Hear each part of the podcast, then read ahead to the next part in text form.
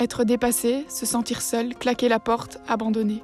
C'est ce qu'un enseignant sur trois ressent après seulement 5 ans d'enseignement. C'est lors de la première année que le taux d'abandon est le plus haut. Il est de 23%. C'est une problématique qui contribue fortement à la pénurie dans l'enseignement. Après avoir enseigné deux ans dans le secondaire supérieur, Lola a déjà jeté l'éponge.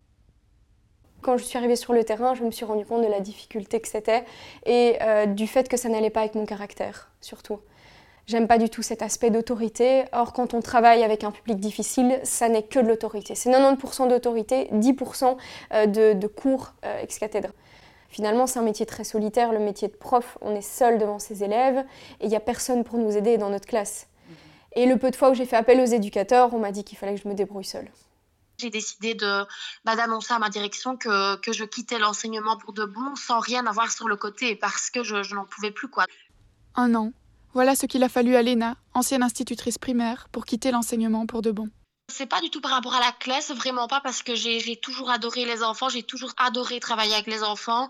C'est plutôt euh, une certaine pression de la part des parents. Il faut se justifier pour tout, pour tout, pour tout. Nous sommes allés à la rencontre de Marc Labeu, ancien instituteur qui enseigne désormais la pédagogie à de futurs professeurs. Conscient des difficultés du métier, il s'implique énormément pour ses élèves. L'entrée dans le métier est une étape difficile. Il y a vraiment la fatigue physique qui est un mot-clé qui revient euh, très abondamment. Euh, il y a vraiment quasi une souffrance dans, dans certains cas.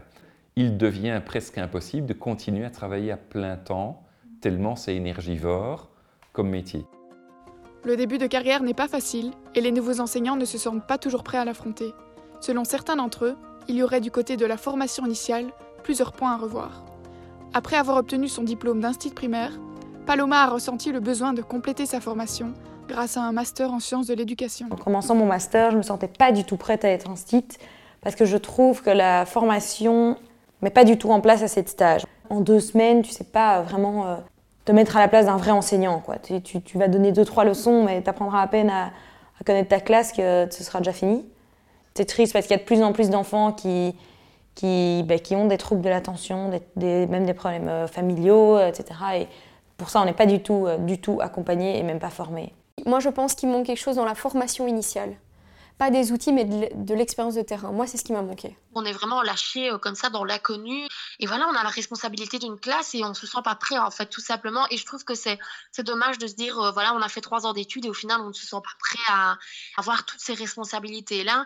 Il faut vraiment se remettre en question par rapport à la formation d'ASTIT parce qu'en fait, c'est pas du tout, pas du tout, pas du tout représentatif de la réalité, vraiment pas. La formation initiale devrait passer de 3 à 4 ans dès la rentrée 2022 pour permettre aux étudiants d'être mieux formés. Caroline, institutrice primaire et diplômée d'un master en sciences de l'éducation, tend à révolutionner le système grâce à son expérience de terrain. J'estime que ce n'est pas aux enfants de pâtir de notre situation professionnelle qui est difficile, passionnante si on est passionné, mais très difficile. Je m'étais dit qu'une fois que je sentais le feu sacré me quitter, je préférais alors mettre un feu sacré envers les, enseignants et, pouvoir leur partager tous mes savoirs parce qu'il y a pas mal de choses à changer dans la formation initiale des enseignants.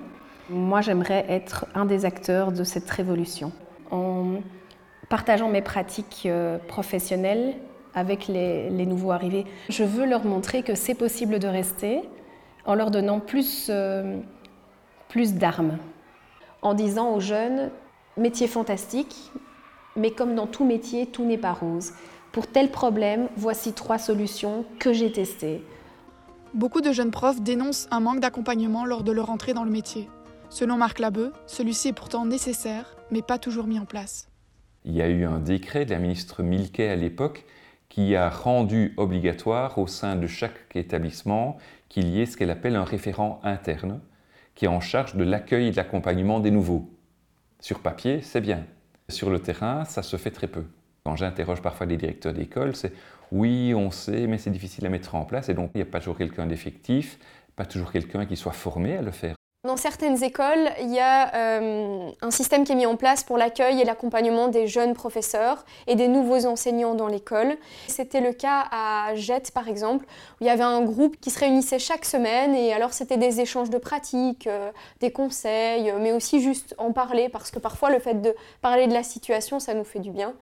Des formateurs avec une vraie expérience de terrain, davantage de stages, une entrée plus progressive dans le métier les acteurs de l'enseignement ne manquent pas d'idées pour améliorer le système. Attendue depuis des années, la réforme de la formation initiale devrait entrer en vigueur en septembre 2022.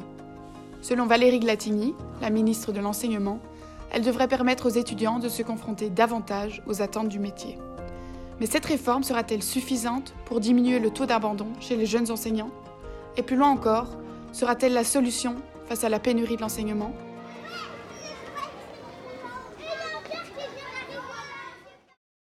C'est un podcast signé Odile Léonard, Alix Mayence et Aurore Spitals.